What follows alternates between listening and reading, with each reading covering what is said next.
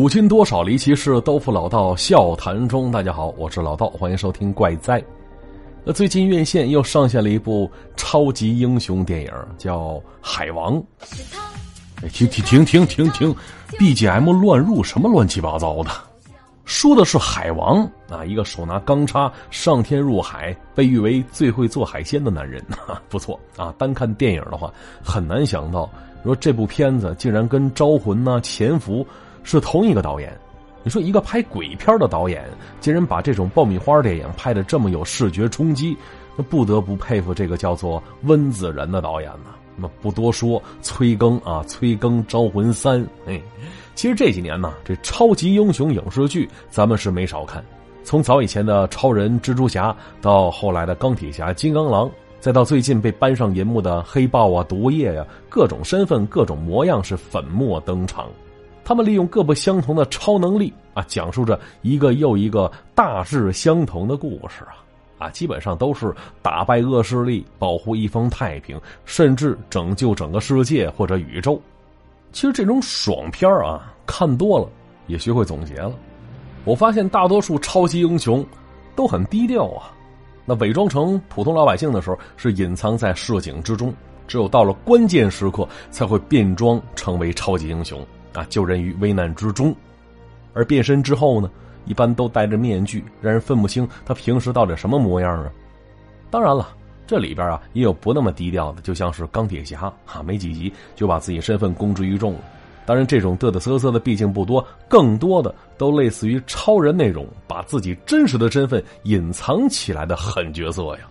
这也正应了那句老话：是高手啊，自在民间。让我想起老舍写的那《断魂枪》，不知道大家有没有看过？小说里边有一个人物叫神枪沙子龙。这书中所写，这夜深人静，沙子龙独自一人在后院里耍起了那趟五虎断魂枪。之后，仰望着星空，微微一笑，只说了四个字：“不传，不传。”哈哈，这一句“不传”，把一代高手的傲气跟不张扬刻画的淋漓尽致。但是这故事里还夹杂着很多复杂的味道。但咱今天单拎出来，就说说那些大隐隐于市的能人高手。那正所谓人上一百，形形色色。想必大家伙生活当中啊，都见过下面这两种人：一种看起来很精明，但是呢，却经常办出一些缺心眼的事儿出来啊，俗称浮精。浮于表面的精明，实则是鼠目寸光，善于算计，却总把自己扔进去，搬起石头砸自己的脚。那还有一种人呢，看起来木讷愚笨，实则内心清明，世间纷扰是了然于心。用我这本地的俗话叫“土别长外头了”。哈哈，看过这《士兵突击》的，应该都能明白，里边一个叫成才，一个叫许三多的，就这两种人的典型代表。而咱们今天要说的这故事啊，这主人公叫王奎，他呢就属于后边一种。王奎家住江西一个小农村，从小是少言寡语的，见人就笑，那周围人都感觉这孩子脾气好。虽然不爱说话，但是他这一笑就显得特别客气。可是同龄人呢都很瞧不起他，给他起外号叫他傻魁子，还经常欺负他，给他编顺口溜。但是面对这一切的不友好啊，这王奎也不生气，就是傻笑。家里大人也看着心疼，总嘱咐他说：“孩子，啊谁欺负你，不说打回去吧？你可以告老师啊！光傻笑顶蛋用啊！”可这王奎啊，像是没听进去似的，呵呵一乐，又跑出去玩去了。话说有这么一天，这王奎在家里闲着没事被他爹呀叫去看稻田地去，是千叮咛万嘱咐，说一定要守在田埂边上，遇到牲口往里钻，你得拦着，不能让那些畜生把秧苗给霍回来。这王奎一口答应。可是当他爹忙完之后来找他的时候，却发现这王奎在田里收拾那些被踩的乱七八糟的庄稼呢，而旁边呢就杵着一头水牛在那悠哉悠哉的啃庄稼呢。这把他爹气的呀，上前就是一脚踢在他屁股上去了，大声喝问：“你咋不拦着点呢？”之后赶走了水牛，这王奎却说了：“爹呀，世间万物生长于天地之间，没什么高低贵贱。这牛吃草，我们吃牛，等咱们死了，草又把我们吃掉。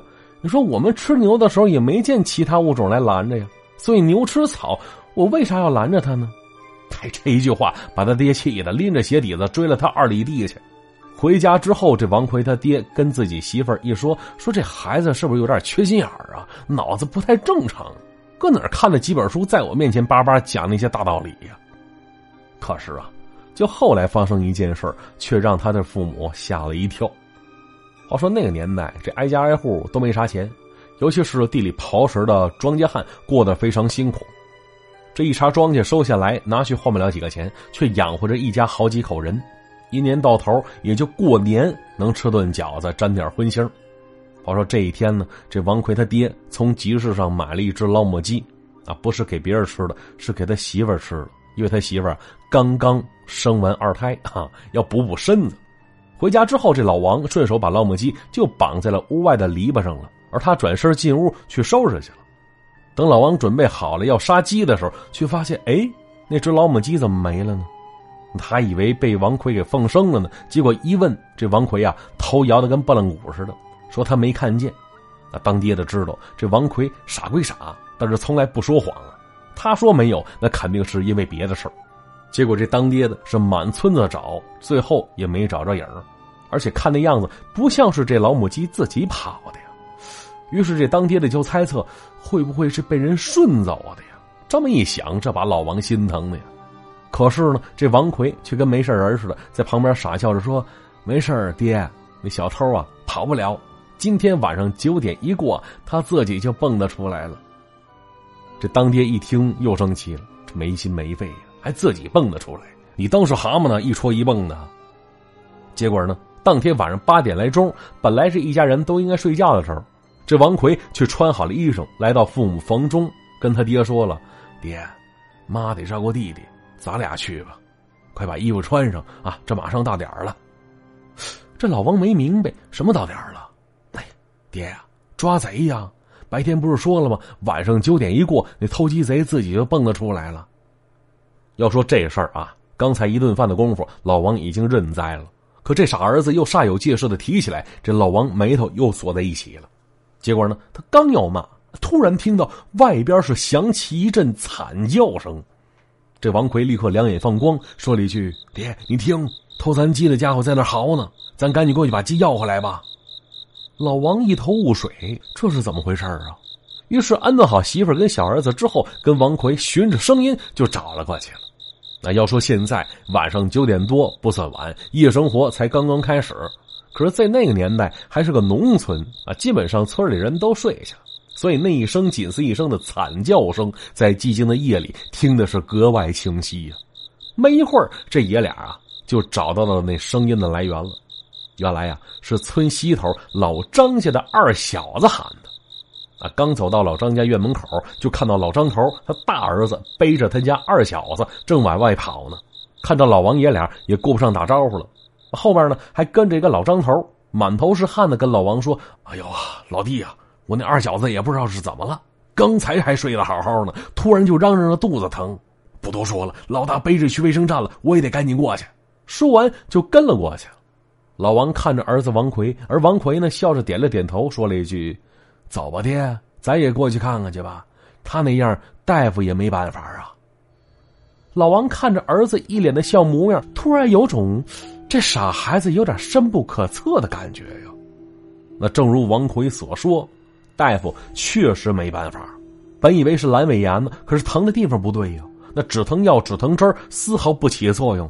着急上火的张家人正要转去县里医院呢，结果王奎在这坑节上问了一句：“张老二，我家的鸡是不是你偷的呀？”要说这句话，把在场所有人都问懵了。老张头心急呀，脱口而出：“哎，王家小子，这都什么时候了，你还在这血口喷人？快让开！”听到这话，王奎也不急，依然微笑着又说了：“大伯，你儿子这病啊，到哪儿都没用，得他自己交代了才能好啊！快说，是不是你偷的我家鸡？”众人都傻眼了，包括王奎他爹呀。面对声声质问，这张老二依然不回答。可这一下他疼的却更厉害了。王奎在一旁不紧不慢的说了一句：“快说实话啊！”说了立刻就能好，不说你会被疼死的。当时张老二哈着腰，疼的跪在地上，旁边扶着的老大跟他爹刚想推搡，结果张老二在这时候承认了，说了声“鸡确实是他偷的”。结果呢，话音刚落，张老二开始哇哇大吐，从他嘴里吐出了很多黑乎乎的东西，依稀可见里边有一些鸡毛、鸡骨头。等吐完之后，再看张老二。样子明显放松了很多，不疼了。那周围人吓得也是说不出话来。这会儿放松下来了，这张家二小子才把实话说出来。原来呀，这张老二本来就是个二流子，平时不干正事成天在村里是摇摇晃晃。而当天上午呢，路过老王家，正巧看着篱笆里边挂着一只鸡，而周围一个人都没有。这小子顿时贼心起，上前一把掐住鸡脖子，将鸡给偷走了。转身找了个没人的地方，退了鸡毛，生了堆火，竟然把那老母鸡给烤了。而这事儿只有张老二他自己知道，他爹、他哥还有他妈都没告诉。这小子本以为是神不知鬼不觉，结果当天晚上睡到一半的时候，他做了个梦，梦里有一只鸡从他嘴里钻进了肚子里，在他肚子里肆意的狂啄。这一阵剧痛把张老二从梦中喊了起来。等他清醒过来，发现这肚子里啊是拧着劲儿的疼，这才有了之前这一幕。而张家人万没想到是这混小子偷鸡惹的这等祸事。之后啊，老张头是赔了鸡钱，又点头哈腰，好顿道歉，当场扇了张老二两巴掌。但是老王啊却全然不在乎啊，他此时的注意力全都放在自己儿子王奎身上。那回家之后，赶紧问王奎儿啊，这到底是怎么回事啊？可是这孩子只知道傻笑，却啥也不说。而那年嘛，王奎才十来岁，看起来跟普通孩子没啥两样。就那事发生之前，村里人都觉得这孩子是个老实孩子，懂礼貌，见人就行礼，每天都是笑呵呵的。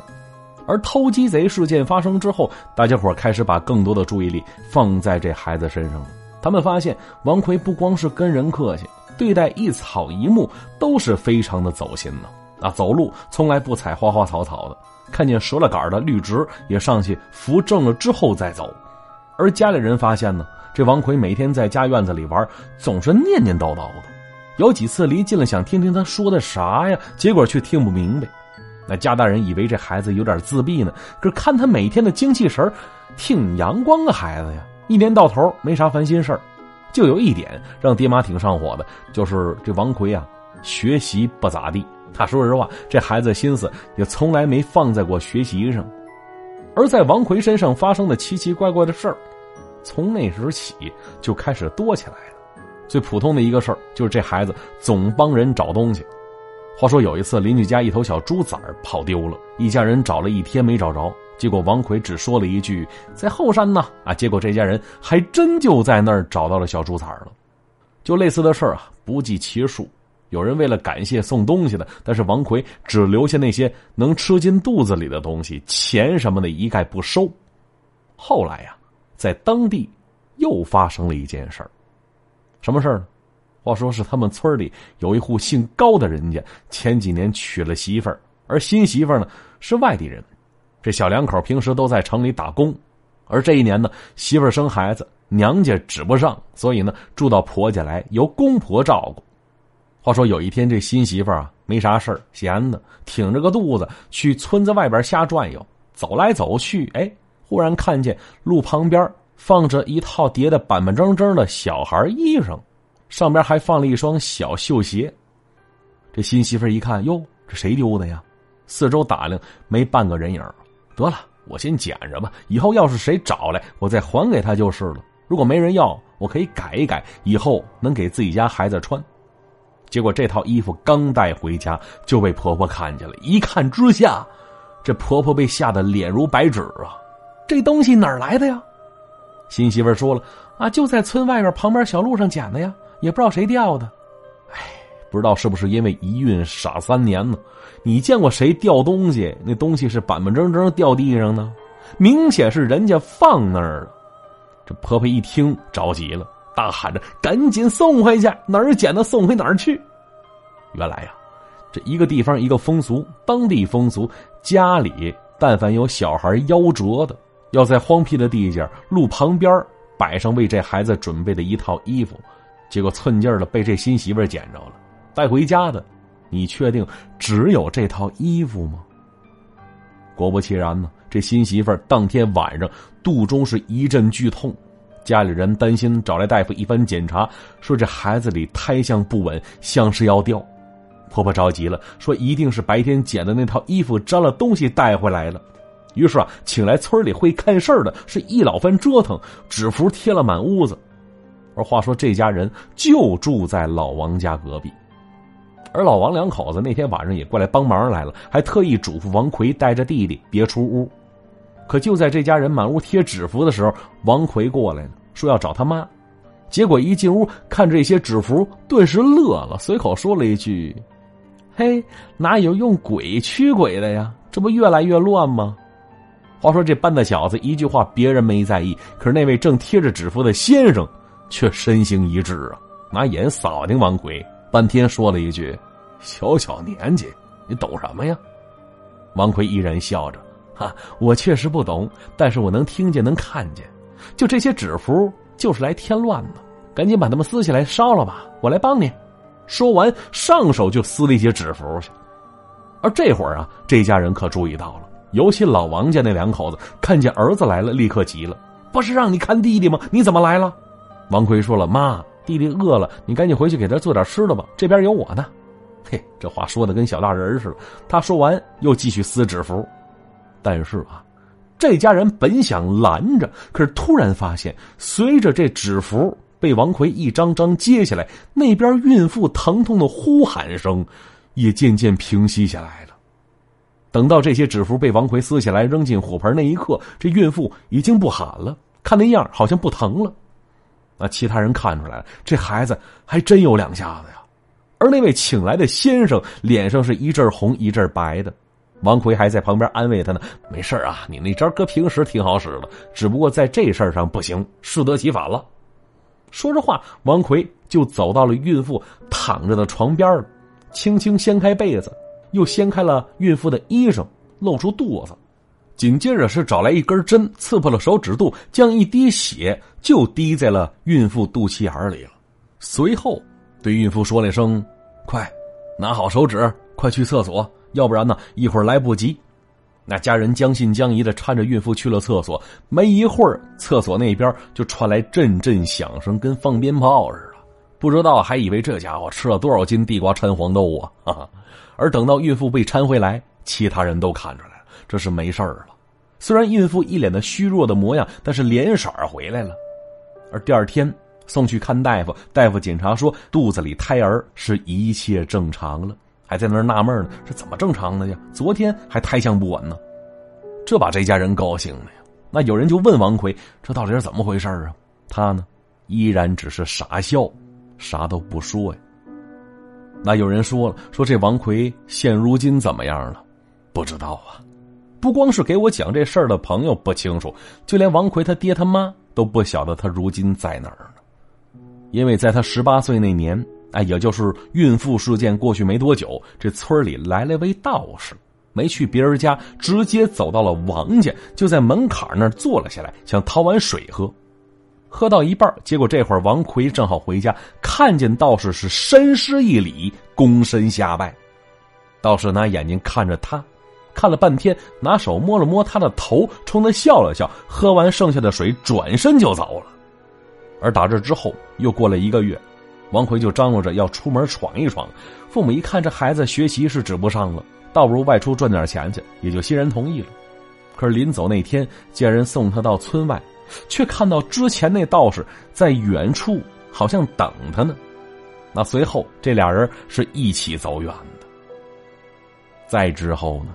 这王奎少则三五年，多则七八年，也不见他回来一次。电话倒是时不时能打回来一两个，可是问他在哪儿呢，他依然只是傻笑，啥也不说呀。其实关于这种世外高人的故事还有挺多的，那今天时间有限，咱们下期继续说吧。啊，接下来看看往期留言板。首先要恭喜李娟和小爽夺得上两期节目的王者沙发，恭喜恭喜！好，再来看其他朋友留言。男友说了：“说老夫掐指一算，老道叔一定会火的，相信我，不要问我为什么，就是这么自信啊！话不多说，先来个双击六六六打赏，随后就到。哎，打赏什么呢？能省则省啊！平时多留言、多点赞就好。对了，最近年底了吗？喜马拉雅开始评选年度优秀主播，想支持我的呀，可以去给我投投票去。我那是主播老道这四个字啊，主播老道不是别的，一定要看准人再投。啊，不求拿什么名次，只求最后票数不要太可怜就行啊！有劳各位了，在这里先谢谢大家。西说了，说我有个认识的啊，新婚旅行第二天就因为种种生气了，一周之后回家就直接离婚了。这折腾个什么劲儿呢？想当初我拍结婚照的时候啊，听工作人员说过，说以前有一对小情侣在他那儿拍结婚照，去的是大连。那影楼给安排的酒店，结果到了当天晚上，俩人闹掰了，吵得不可开交了。工作人员在旁边好顿劝，但是呢，一点不起作用。女的最后是直接卷铺盖卷走人。可是照片只拍了一半，退钱是不可能退了。后来怎么办的呢？嘿，这男的也是有招，把他们家狗抱来了，把剩下的那组照片拍完了。那还听说啊，有出外景拍照吵架的，第二天又和好了。但是男的的脸上那鞋印儿却怎么化妆也盖不上，哈，归根到底，嗨，就是互相之间不懂得包容呗。再来看纯纯的特伦苏说了，说憋了三个月再听的有没有啊？没有，真能憋，兄弟，告诉你一声啊，别憋那么久，对前列腺不太好。好了，看时间呢，今天节目到这里也就结束了。提醒大家，如果有离奇的见闻或好听的故事啊，都可以发送给我。我的微信是主播老道四个字的全拼加五二零，那我在那儿等你。好，今天节目就是这样，最后别忘了点赞、留言、转发、评论，咱们下期再见。